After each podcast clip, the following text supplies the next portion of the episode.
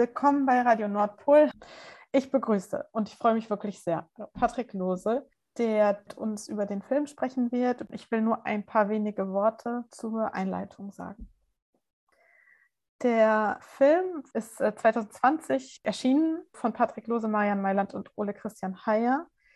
Und er ist ein Film über den Brandanschlag in Duisburg 1984. Das ist das Thema des Films.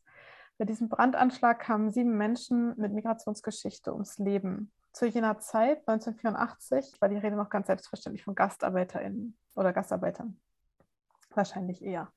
Der Film thematisiert also auch den rassistischen Normalzustand in der BRD, der dazu führt, dass ein Terroranschlag, bei dem sieben Menschen sterben, vergessen gemacht wird und also nie aufgeklärt wurde. Vor wenigen Jahren, und ich bin nicht ganz sicher, ich glaube vor zwei Jahren, hat sich eine Betroffeneninitiative gegründet ähm, unter dem Namen Duisburg 1984, die nun die Aufklärung des Anschlags fordert, eine Überprüfung des Tatmotivs als rassistisch und politisches Gedenken für die Betroffenen fordert. Die Überlebenden des Anschlags leiden unter den Folgen bis heute. Sie leiden, so könnte man sagen, unter dem zweiten Anschlag der Verdopplung der rechten und rassistischen Gewalt durch Staat und Zivilgesellschaft.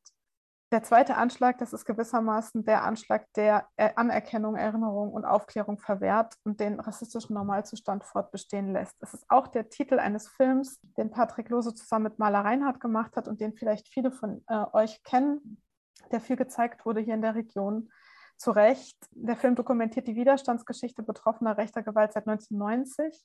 Es ist ein Film, der sich wirklich ausschließlich auf die Perspektive der Betroffenen einlässt und da dieser Perspektive Raum bietet.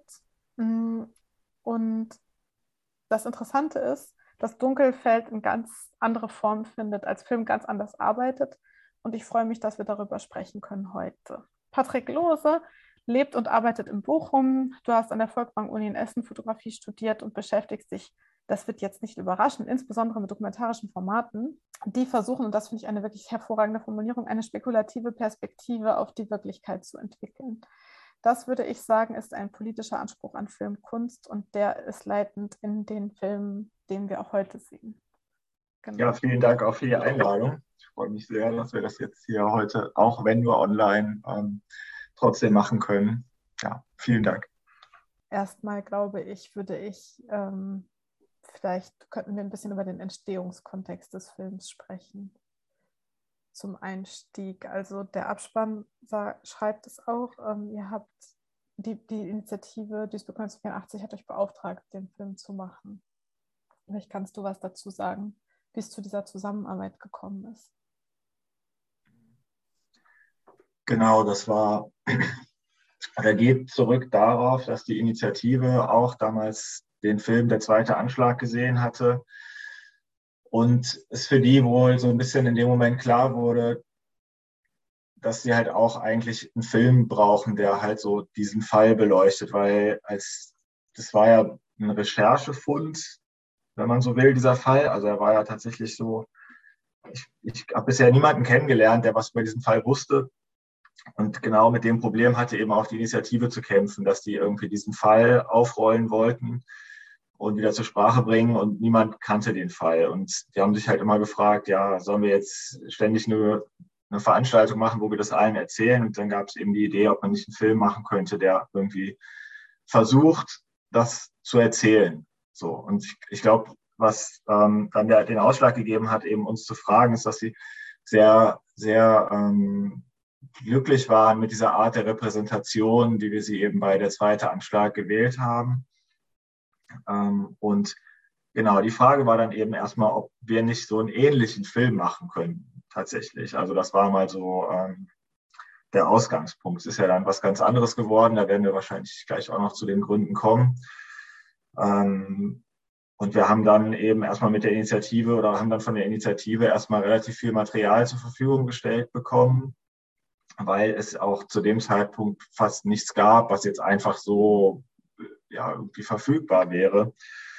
Ähm, und haben dann uns einfach ähm, relativ lange da eingelesen und auch immer wieder mal mit der Initiative gesprochen, mit verschiedenen Vertreterinnen der Initiative, um uns auch selbst diesem Fall anzunähern und auch zu gucken, ob wir das überhaupt machen können. Also es war nicht so, dass wir einfach sofort gesagt haben, ja, klar, ähm, sondern es war ein bisschen, dass wir auch erstmal selber schauen wollten. Ich war dann selbst auch so ein bisschen geschockt, weil ich jetzt auch selber in Bochum wohne dass ich davon noch nie was gehört hatte, obwohl ich mich ja ähm, durch, meine, durch meine Arbeit so viel eigentlich mit dem Thema beschäftigt hatte und war dann eben geschockt, dass es trotzdem so diese, ähm, ja, so ein Dunkelfeld dazu noch gibt, wo ich irgendwie nichts drüber wusste oder so einen blinden Fleck. Das ähm, war erstmal auch so ein bisschen Schock für uns.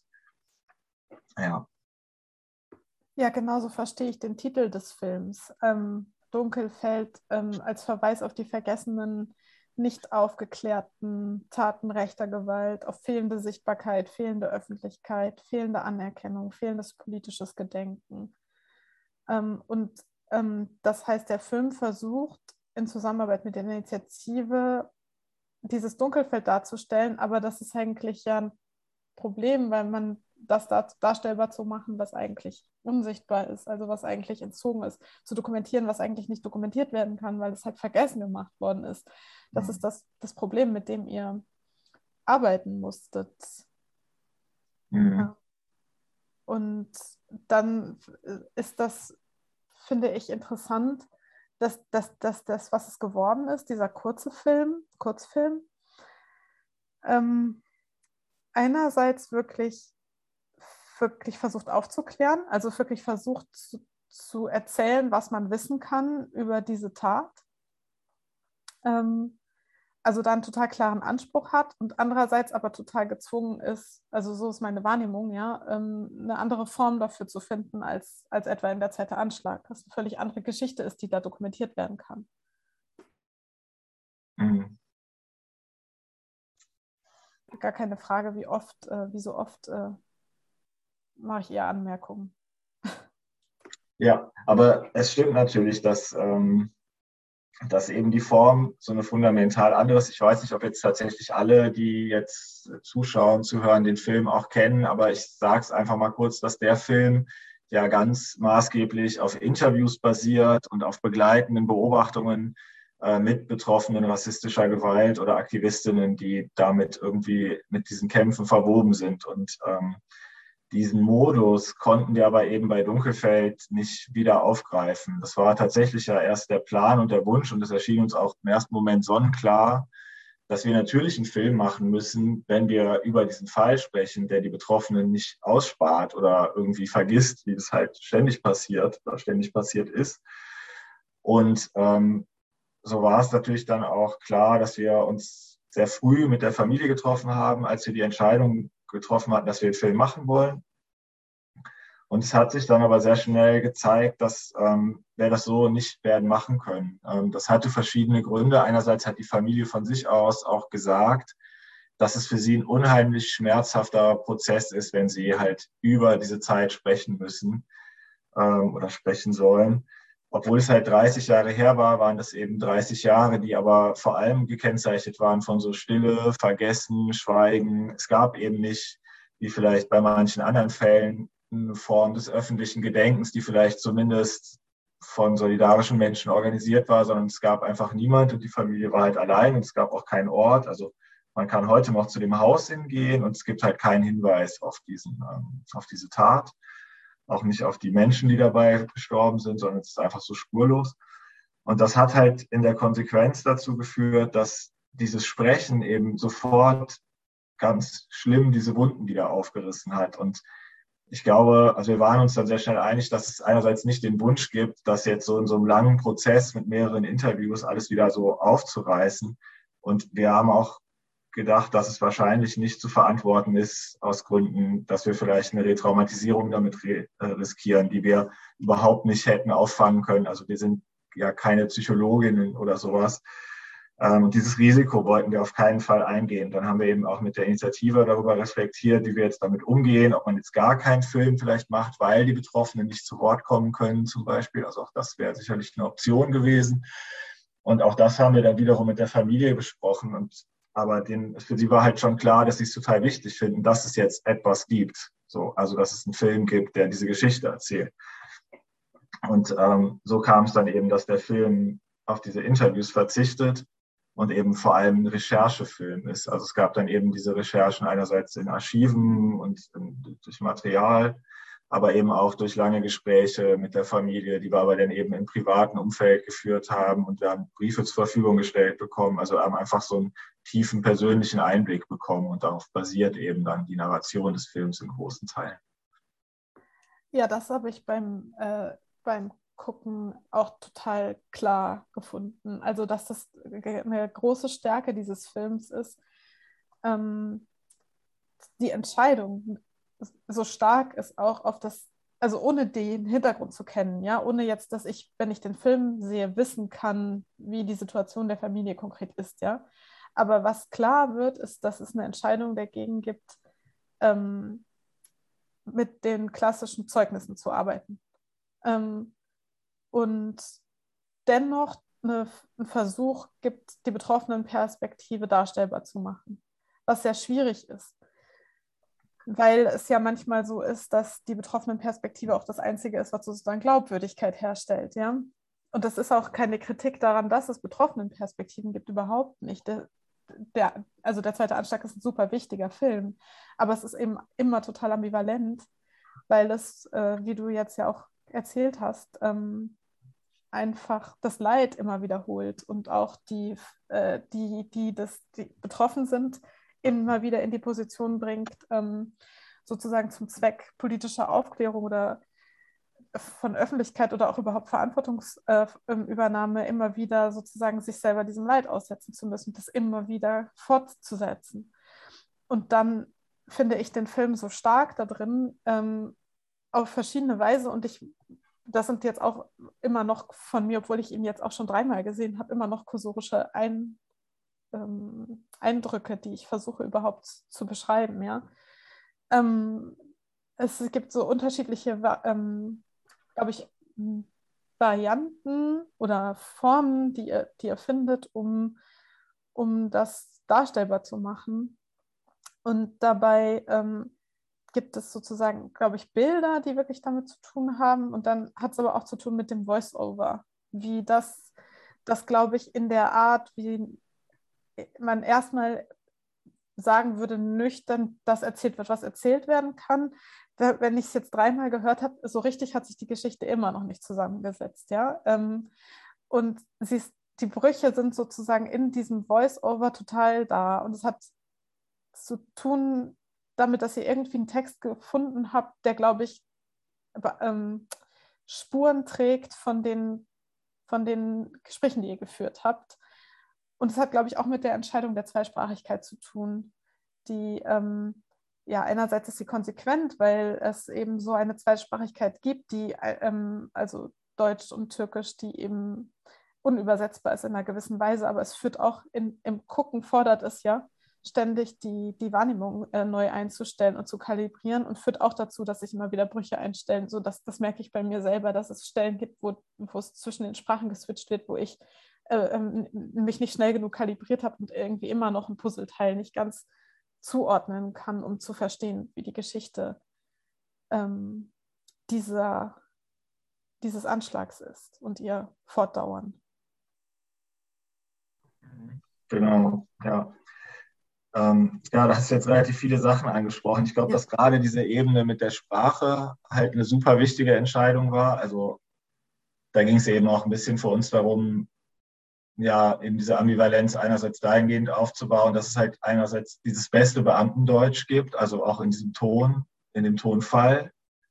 Und diese ganze Geschichte von Verwaltung und Justiz und ähm, so weiter ist halt auch ein wichtiger Teil von diesen Anschlägen und von dieser, von diesem Teil dieses zweiten Anschlags, ähm, den wir unbedingt damit drin haben wollten. Also das ist halt für die Familie auch einfach bis heute unfassbar, dass sie bei diesem Gerichtstermin keine Rolle gespielt haben, wo es dann tatsächlich dann doch vielleicht die Täterin gab, ähm, dass, dass da einfach denen ihre Stimme nicht gezählt hat und dass auch überhaupt in den ganzen Jahren davor sich dann jemand so darum bemüht hat, zu hören, was die eigentlich dazu meinen, also dass, die, dass denen sozusagen jede Zeugenschaft schon so entnommen wurde. Und ähm, auf der anderen Seite aber eben auch die Muttersprache der Menschen aufzugreifen. Also das, ähm, als wir diesen Vorschlag gemacht haben, war halt sofort klar, dass, dass das halt so für die Familie ein total guter Schritt ist, um auch so ihre Geschichte zu erzählen, damit es eben nicht die Geschichte ist von irgendwelchen, ja, was weiß ich, ExpertInnen oder Filmemacherinnen oder was auch immer, sondern dass es eben auch ein Teil von ihrer Geschichte ist. Und das war halt auch ganz interessant, weil halt die Person, die das gemacht hat, mit der haben wir uns da im Studio getroffen und das war halt für die, die hat selbst auch eine ähm, Geschichte, die auch mit Gastarbeit verwoben ist und es war halt für sie auch super betreffend. Also so dieses, das ist ja auch einfach selbst nahegegangen. Ich glaube, dass das auch was ist, was sich so einschreibt in so ein Material, dass es halt nicht so eine irgendwie einfach irgendein Voice-Over ist, sondern eben, dass es wirklich so einen ganz konkreten Bezug gibt von dieser Person auch und dass es so eine Nähe gibt, die sich da auch aufgebaut hat. Ähm, das erstmal so zu dieser sprachlichen Ebene ist, glaube ich, ganz gut zu wissen oder ganz gut mal darüber zu sprechen. Das ist total interessant zu wissen, dass die Sprecherin ähm, an dem Prozess beteiligt gewesen ist. Ja, es macht total viel Sinn. Ich wollte dich nicht unterbrechen. Nee, ich, also alles, alles gut. Okay. Es ist übrigens, ähm, ähm, ihr könnt jederzeit Fragen stellen. Ähm, wir haben uns auf ein paar Aspekte verständigt, die wir besprechen können, aber das ist nicht ähm, hier streng kuratiert. Ähm, könnt alle Fragen jederzeit stellen zu allen Ebenen, auch inhaltlichen Nachfragen oder zum ja. Kontext. Und gerne auch im Chat, wenn das irgendwie genau. besser passt. Da ist eine Frage. Bitte. Ja, ich hätte eine Frage. Ich mache mal Kamera an, wenn das gewünscht ist. Wie du möchtest. Mal gucken, ob es klappt. Ähm, vielen Dank für den Film. Ich hätte eine Frage ähm, äh, zu einem Punkt. Äh, ihr habt ja auch die Familienfotos der Verstorbenen, also der Opfer, auch gezeigt. Mhm. Äh, warum die Zurückhaltung? Warum habt ihr zum Beispiel nicht, als die Namen vorgelesen wurden, die einzelnen Gesichter dazu gezeigt? Wäre es nicht passender gewesen? Wollte die Familie das nicht oder habt ihr, äh, oder wie Sie das auch erwähnt haben, äh, ja, man hatte Angst, da irgendwie nochmal äh, dass es zur Retraumatisierung kommen konnte. Mhm. Weil ich war ja auch 2019 bei dem ersten Termin, wo, es, äh, wo die Familie zusammenkam mit der Initiative. Da gab es ja auch eben diese Banner oder Plakate mit den Gesichtern.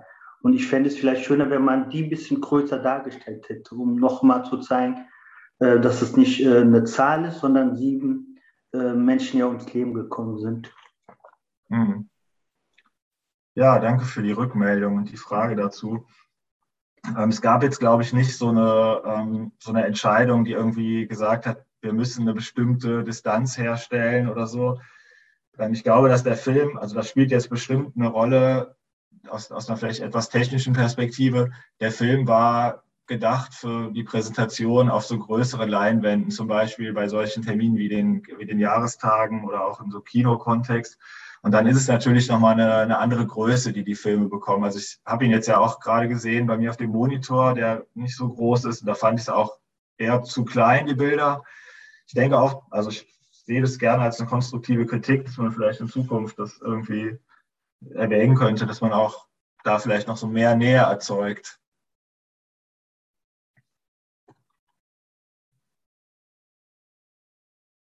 Ja, das ist interessant, ne, dass wir jetzt auch zu dem Punkt kommen, dass es total politisch ist, ähm, wie die Bilder genau gemacht werden und wie ähm, dass das ähm, politisch ist, weil der Film eben einen Beitrag versucht zu leisten zu einer Form von widerständigem Gedenken. Und zwar Gedenken für etwas, das noch überhaupt keine Form von Gedenken öffentlicher Art ähm, gefunden hat und es erst seit zwei Jahren eine Initiative gibt, die sich überhaupt darum bemüht. Und also ist das so äh, politisch zum Beispiel zu fragen, wie, wie, ja, wie nah äh, sind, können die Bilder gezeigt werden, wie gut sind die Gesichter zu erkennen, äh, wie gut äh, sind sie, ähm, sind die Namen verständlich. Ähm, mhm. Es ist ja, in, in, also ich würde nochmal versuchen zu beschreiben, wenn es gerade nicht noch eine Frage gibt, dann äh, darf man mich gerne jederzeit unterbrechen. Ah, da ist eine Frage, sehr gut. Ich sage die Namen nicht, also die Frage kann jetzt gestellt werden, ich sage die Namen ein. Äh, ja, versteht man mich? Ja. Ja. habe nämlich gerade keinen Kopfhörer mit äh, Mikrofon oder so zur Hand. Ähm, genau, ich hake da an der Stelle rein, weil ich das, den Punkt mit, mit dem Politischen ganz wichtig finde. Ähm, aber vorher möchte ich mich einmal bedanken für den Film. Ähm, ich finde, das ist ein ganz wichtiger Beitrag ähm, für eine emanzipatorische, für eine kritische Erinnerungskultur, für eine kritische, antifaschistische, antirassistische Erinnerung. Denn da finde ich es einer der zentralsten Punkte, eben ja, verschüttete Geschichte, Positionen ähm, von ja, Menschen, die marginalisiert werden, ähm, die im breiten gesellschaftlichen Erinnerungsdiskurs nicht wahrgenommen werden, sichtbar zu machen. Und ähm, ich finde, das ähm, macht der Film. Ähm, und finde die Fragen, die gerade aufkommen, auch, auch sehr spannend, ähm, gerade nochmal zu so Nähe und Distanz.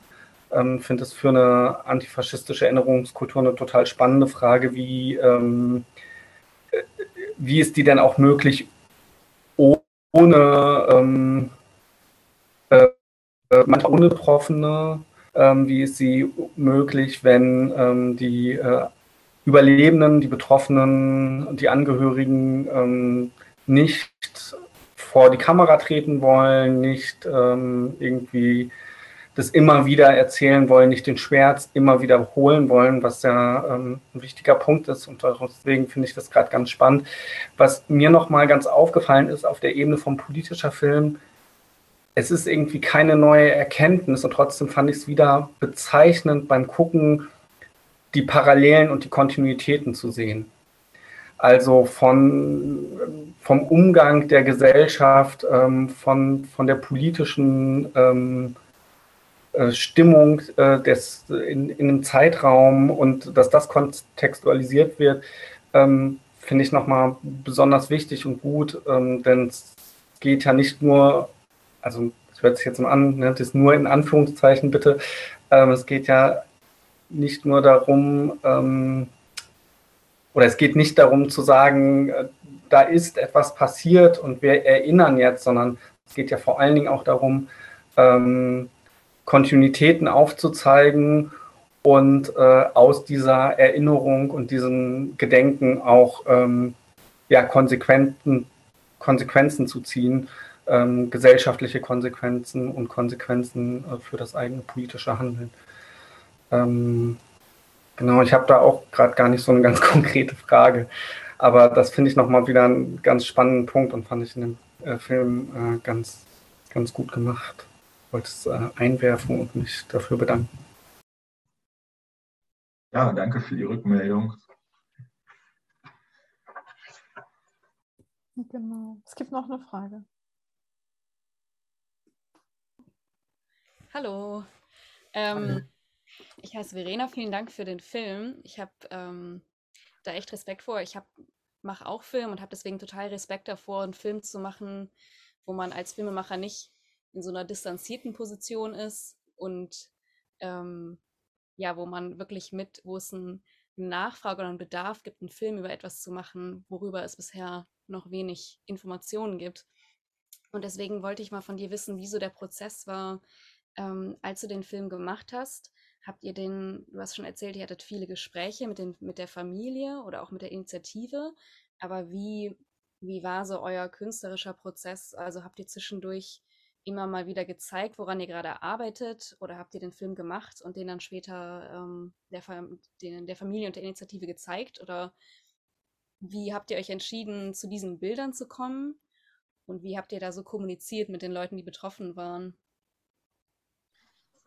Ja, vielen Dank für die Frage. Ähm, also der, der Anfangsprozess war tatsächlich der, dass wir eben von der, von der Initiative eine relativ große PDF-Datei zugeschickt bekommen haben, wo erstmal das drin war, was die zu dem Zeitpunkt hatten. Das war so ein Mix aus Zeitungsartikeln, ähm, Sachen, die Leute solidarische Menschen aus Duisburg gesammelt hatten. Es gab damals schon eine kleine Gruppe, die irgendwie versucht hat, bei, an dem Fall irgendwas zu machen. Die hatten irgendwie Sachen aufgehoben. Darunter waren zum Beispiel auch so Droh, Zettel, die wohl so Nazis aufgehangen hatten damals. Ähm, also ganz verschiedenes Material, was wir uns angeschaut haben. Ähm, dann gab es eben diese Gespräche mit der Familie, bei denen wir uns halt sehr viele Notizen auch einfach gemacht haben, die aber auch viel informell waren und gar nicht um den Fall gingen.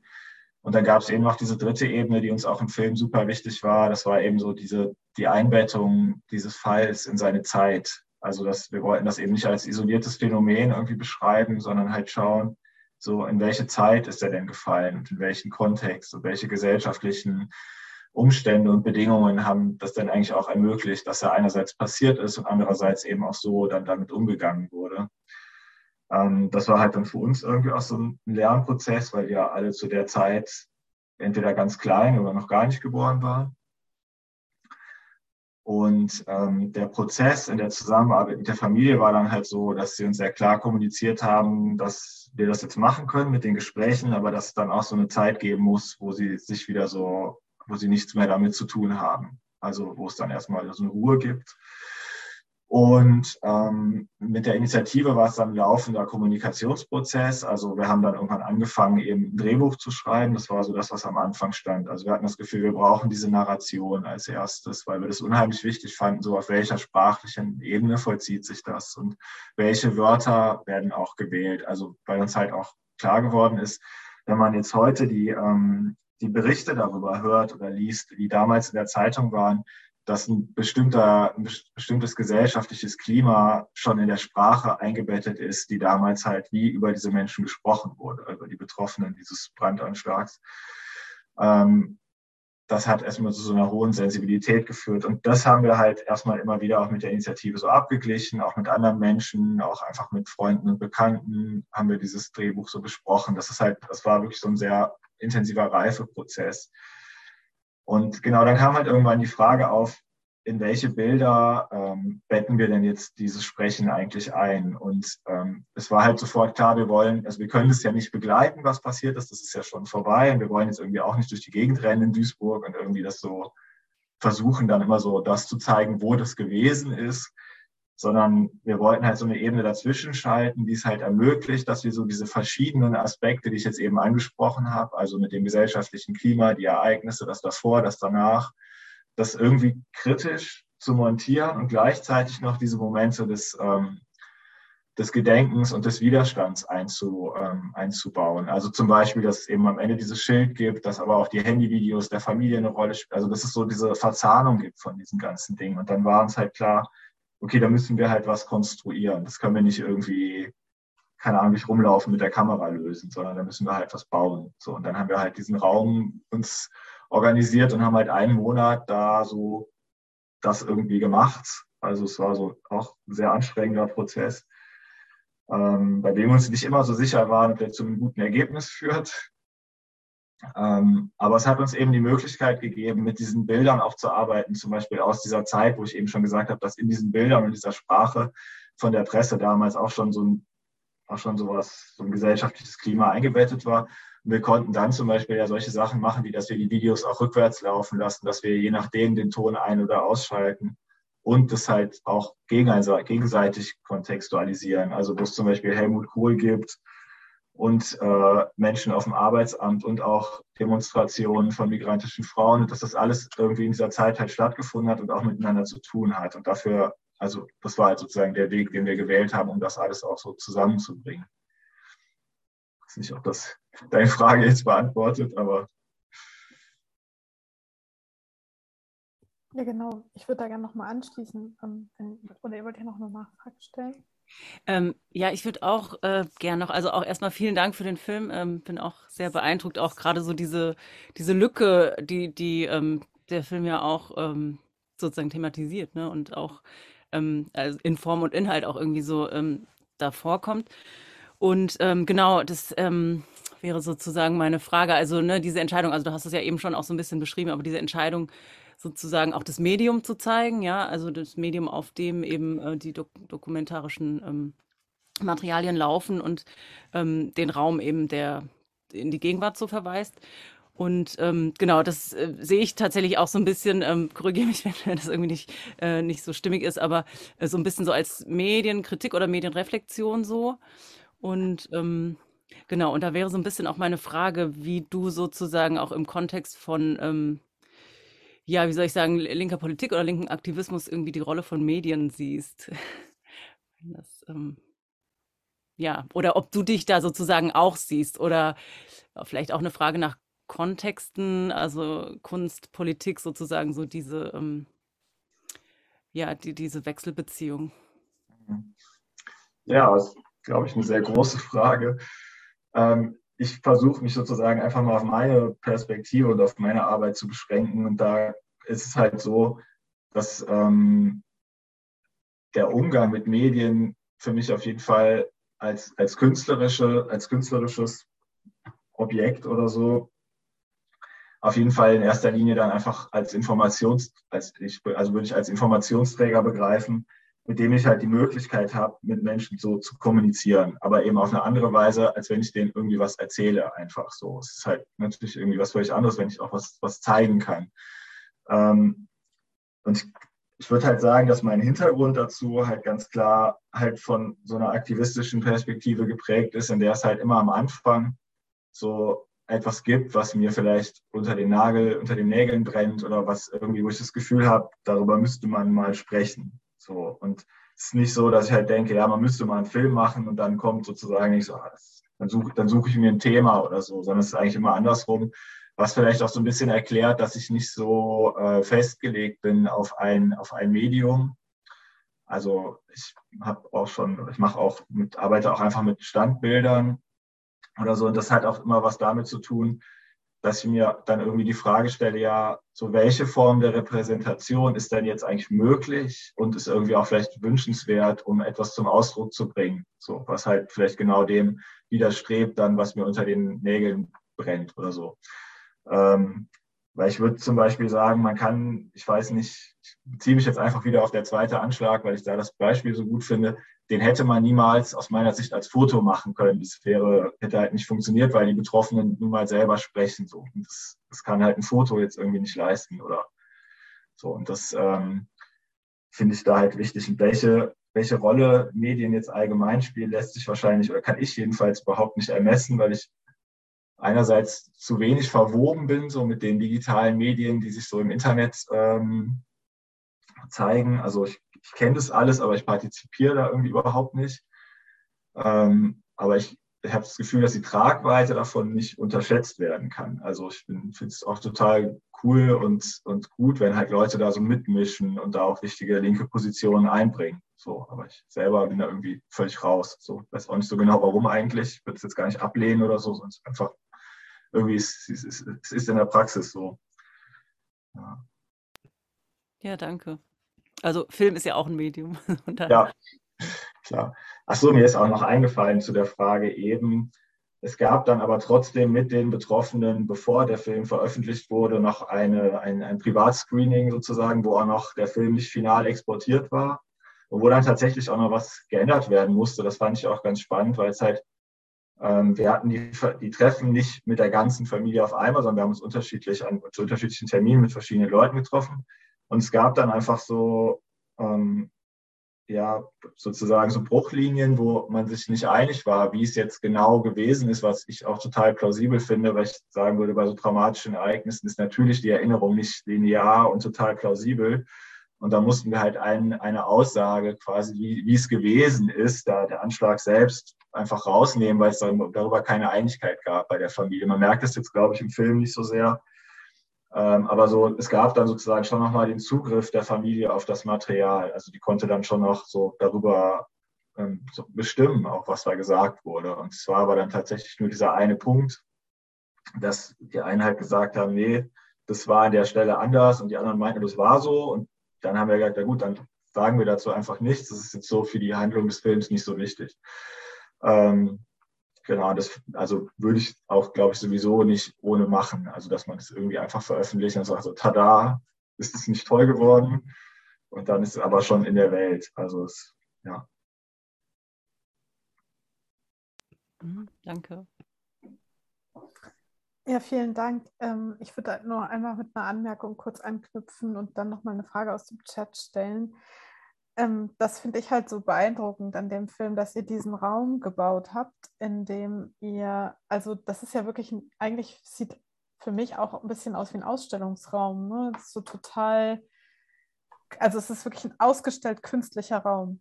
Mhm. Ähm, extrem ästhetisiert, sozusagen total in diesem Schwarz-Weiß-Ding, ähm, das ähm, ja einfach in so Ausstellungsräumen aus guten Gründen äh, diese, dieses, dass es so clean ist und so, ja, äh, eingesetzt wird. Und dann habt ihr da drin, da gibt es auch, glaube ich, Brüche, aber über weite Strecken, glaube ich, so eine Art ähm, Mediendispositiv der, der 80er Jahre, Anfang 80er Jahre gebaut, oder? Also für mich sieht das so aus, ich bin auch keine Expertin für ähm, Bild ja. und Technik. Ähm, das ist so, das ist sozusagen wir aus der heutigen Perspektive, in der es eine extreme, ähm, wir wissen nicht sozusagen bislang mit welcher Wirksamkeit, aber es ist erstmal faktisch so, dass es eine extreme Repolitisierung gibt, die von sozialen Medien auch mitgetragen ist, zumindest von digitalen Medien, ähm, der, der, eine Repolitisierung von Faschismus und rechter Gewalt. Ähm, und das hat natürlich damit zu tun, dass, dass, dass Faschismus und rechte Gewalt auch gleich durch diese Medien nochmal extra stark geworden sind. Ähm, und wir sozusagen von, den, von diesem Film in, über eine ganz, ganz künstliche und als solche auch ausgestellte Situation in dieses Mediendispositiv der Kohlzeit und der Zeit, in der man einfach so von Gastarbeitern gesprochen hat und davon ausgegangen ist, dass die dann ja auch wieder gehen. Äh, mhm. ähm, dass ihr das über diesen Film reinholt und darüber dann die Materialien, die das Archiv sind, mit dem ihr überhaupt arbeiten könnt, ausstellen könnt und sie auch in der, in, auch in, in den in den Farbgebungen der Körnigkeit und so, ja, ähm, da eintragen könnt und es euch die Möglichkeit gibt, ähm, darüber ähm, ähm diese, ähm, diese Ebenen zu thematisieren, die du gezeigt hast. Und das, was dann aber auch möglich wird, und das finde ich so wirklich beeindruckend, dass ausgerechnet in dieser Anordnung, die wirklich sehr experimentell ist, ähm, wirklich so was möglich wird wie auch Affektbilder, ja. Also es gibt diese Stelle, wo die, die, die Tropfen rinnen und es ist eine Allegorie gleichzeitig für den Brandanschlag wie für das Leid, das er ausgelöst hat. Und das Einzige, was man sozusagen aber sieht, ist ja White, Widescreen und, und Tropfen, die laufen. Ähm, und das ist irgendwie, ja, das finde ich ästhetisch wirklich beeindruckend an dem Film. Ist auch, auch eher eine Anmerkung als eine Frage. Ja, ich meine, es war auf jeden Fall uns ein wichtiges Anliegen, dass wir eben diese, diese Zeit tatsächlich aufgreifen in, diesen, in diesem Setting von diesem Raum. Also ich glaube, einerseits auch, um tatsächlich die, die Zuschauenden auch so gefühlt zumindest auch zu dieser Zeit so hinzuwenden. Also ich glaube, es wäre ein bisschen absurd gewesen, wenn wir da jetzt die ganze Zeit mit Tablets gearbeitet hätten oder irgendwelchen anderen Sachen, die so sehr stark meinetwegen auf irgendwas 2000 plus verweisen. Und ähm, also würde ich sagen, hast du so schon richtig beobachtet, dass es eben auch ganz beabsichtigt war. Und wir wollten eben auch ein bisschen wieder dieses Institutionalisierte so reinholen, weil es eben ein wichtiger Teil ist dieser Geschichte, der Umgang mit den Behörden und der Umgang äh, von den Behörden mit den Betroffenen. Also es ist ja was, was überhaupt nicht sich nur zwischen der Tat und den Betroffenen vollzieht, sondern diese Ebene von den Institutionen ist halt auch eine super wichtige und auch eine total mächtige, also die auch ganz viel bewegen könnte. Und das, ähm, da komme ich vielleicht auch nochmal auf dieses Straßenschild ähm, zu sprechen was man eben ziemlich am Ende sieht. Da gibt es eine wir halt Frage halt... im Chat. Ich sage das nur, weil ich nicht weiß, ob du das wahrgenommen hast. Ach so, ja. Frage, ich, genau. ich fasse mich kurz. Nein, ähm, nein, die, da ist dazu, ich stelle sie damit. Du, das, so, also zum Straßenschild okay. geht die Frage wirklich. Ob, Ach so, ähm, okay, ja. Dann, es gab da die Frage genau nach dem Straßenumbenennung als Gedenkort von ähm, der Satischstraße und ähm, ob du was zum aktuellen Stand sagen kannst oder wo man das nachlesen könnte. Mhm. Also es ist damals so gewesen, als wir den Film gemacht haben, gab es einfach die Forderung und kein Interesse von Seiten der Stadt, sich damit groß zu beschäftigen. Ähm, und es ist eben, also die Familie wünscht sich eben ganz explizit einen Ort, zu dem sie gehen kann, an Gedenktagen, an Geburtstagen, an Jahrestagen, dass es halt einen Ort für diese Trauer gibt, weil das halt unheimlich belastend ist, dass es halt so keinen Ort gibt, außer halt die Gräber der Türkei, die aber halt weit weg sind. Ähm, genau, und diese Forderung steht im Raum. Und es gab jetzt eben so ein bisschen die Entwicklung. Ich schiebe das so ein bisschen darauf, dass der Fall deutlich mehr Öffentlichkeit bekommen hat, als er noch vor allen Dingen vor drei, vier Jahren hatte. Ähm, und es ist ja auch ein bisschen Sinn dieses Films gewesen, dass er halt mehr Öffentlichkeit bekommt. Und es gab jetzt eben Treffen zwischen der Initiative, der Familie und der Stadt Duisburg. Und es gibt eine ganz vage, wie auch immer geartete Bereitschaft, ähm, dass da etwas passiert. Also ich glaube, über das Thema Straßenumbenennung wurde da jetzt nicht so wirklich gesprochen, sondern es geht momentan vor allem um das Anbringen einer Plakette, die ähm, eben einfach den Ort erstmal verknüpft mit diesem Ereignis, weil das jetzt eben nicht der Fall ist. Es ist, wie gesagt, sehr spurlos alles. Und da, also mein Stand ist jetzt auch nicht der, also kann sein, dass es auch noch einen neueren Stand gibt, aber mein Stand ist jetzt, dass, die, dass es eben eine Uneinigkeit darüber gibt, was denn auf dieser Tafel steht und ganz konkret eben darum, ob auf dieser Tafel steht, es gab einen Brandanschlag bei dem, Punkt, Punkt, Punkt, oder es gab einen rassistischen Brandanschlag bei dem, Punkt, Punkt, Punkt. Die Stadt möchte natürlich nicht, dass da drauf steht rassistischer Anschlag, also eigentlich, glaube ich, geht es auch noch um das Wort Anschlag. Also eigentlich dann, ob es halt ein Feuer war oder ob es halt ein Brandanschlag mit rassistischem Hintergrund war. Und die Familie wünscht sich eben Letzteres, weil sie der festen Überzeugung sind, dass es ein Anschlag war und dass es ein Anschlag mit rassistischem Hintergrund war. Das wollen sie in diesem Kontext auch benannt wissen. Ich glaube, also das ist jetzt der letzte Stand, den ich habe dazu. Ähm, ich weiß nicht, ob da nochmal was Neues passiert ist. Ich glaube es fast nicht. Ähm, nachlesen kann man das, glaube ich, am besten tatsächlich auf der Seite oder auf den Kanälen der Initiative Duisburg 1984. Ja, das ist ja total krass, dass, dass, dass dann so eine, dass dann einerseits wirklich mh, hm, die Arbeit der betroffenen Initiative dazu beiträgt, dass es eine Form von Prozesse der Anerkennung gibt und gleichzeitig der alle Wunden wieder aufreißt. Und das ist auch das, was eben schon äh, angemerkt wurde, was wirklich eine Kontinuität zeigt durch ähm, die Geschichte dieses Staates und der Nichtanerkennung rechter Gewalt. Das ist etwas, was, glaube ich, fast alle betroffenen Initiativen beschreiben können. Mhm. Es gibt noch eine Frage, äh, die wir gerne hören wollen. Adi. Ja, ähm, wenn man bedenkt, äh, was eben äh, Rassismus in den 1980er Jahren betrifft. Heute ist ja zum Beispiel der Jahrestag des Anschlages äh, von Schwandorf in Bayern, wo auch vier Menschen umkamen.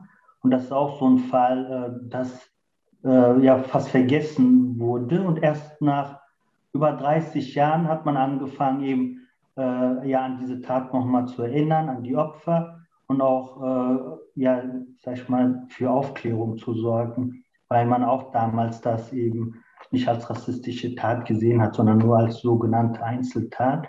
Oder auch die, äh, der Mord an Ramazan Arch in Hamburg oder eben äh, die Initiative 40 Jahre danach.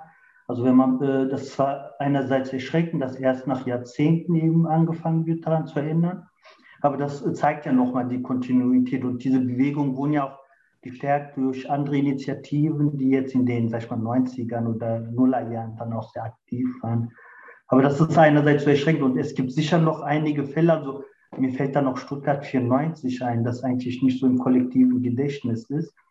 Und das ist dann nur so vielleicht regional bekannt. Aber ich finde es schon mal gut, äh, dass Sie eben auch durch diesen Film Ihren Beitrag dazu leisten, dass man eben die Opfer nicht vergisst und auch die Familie äh, unterstütze, auch wenn eben diese, sag ich mal, Erinnern nicht leicht ist für sie. Und viele sagen, passt das so, weil es ja auch natürlich sehr emotional ist auch. Aber äh, manche sagen, äh, die dann äh, von der Initiative haben dann gesagt, das ist gut, dass eben ähm, diese Emotionalität dabei ist, weil die Familie äh, ja, wird vielleicht retraumatisiert, aber sie sieht, sie ist nicht allein und man ist solidarisch mit ihnen. Und letztendlich überwiegt das auch und die Familie ist, äh, denke ich, soweit ich das mitbekommen habe, auch dankbar. Aber nochmal vielen Dank, dass Sie auch Ihren Beitrag dazu geleistet haben. Und äh, ja, hoffe auch auf äh, weiterhin gute Filme. Ja, vielen Dank.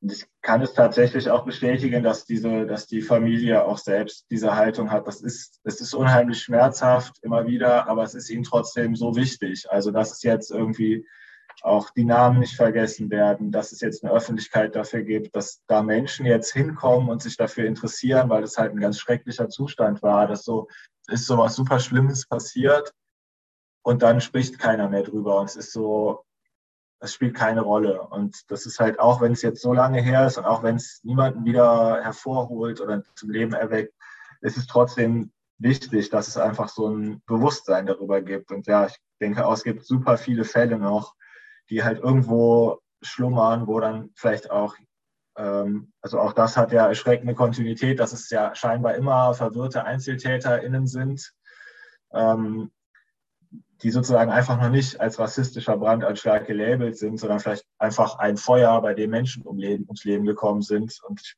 will nicht wissen, wie viele es davon noch gibt. Ja, vielen Dank auch nochmal für den Hinweis auf den heutigen Jahrestag, Gedenktag. Ähm, in Schwandorf, das ist auch zum Beispiel jetzt ein Kontext, den ich äh, ähm, gar nicht gut kenne. Hast du eine Frage an uns? Nein, ich glaube, es wurden ja auch durch die vielen Anmerkungen auch schon, gab es ja auch schon eine sehr, sehr präzise Rückmeldung zu dem Film. Also mich interessiert natürlich immer, was, was der Film für Fragen aufwirft oder welche Gedanken der so ähm, provoziert. Ähm, aber grundsätzlich bin ich auch einfach immer froh, wenn die Leute sehen, gerade auch jetzt ähm, kann man ja sagen, auch wenn es online ist, ist es irgendwie auch ein regionales Screening, ähm, weil ich immer das Gefühl habe, es ist halt auch einfach wichtig, dass viele Leute darüber Bescheid wissen und vielleicht dann auch zu den Gedenktagen kommen oder ähm, zu den anderen Aktionen von der Initiative, um halt auch diesen öffentlichen Druck aufzubauen auf die Stadt, weil ich mich sehr wundern würde, wenn die sich von selbst dazu bequemen würden, da eine Tafel anzubringen, auf der ein annehmbarer Text steht ähm, ich glaube, dass das einfach so wichtig wäre, dass es eben irgendeinen Hinweis darauf gibt. Also so diese Spurlosigkeit finde ich einfach mega tragisch. Das ist so, es würde so wenig kosten. Ähm, ja, genau. Total gerne. Also ähm, ich glaube, alle Versuche müssen gemacht werden. Ähm, vielen Dank dir äh, für diese äh, Zeit, äh, die du ähm, für uns ha gehabt hast und für die Diskussion äh, danke ich sowieso allen. Vielen Dank auch für die Einladung. Ich fand es auch eine super Diskussion und habe mich gefreut, dass so viele Leute sich zugeschaltet haben.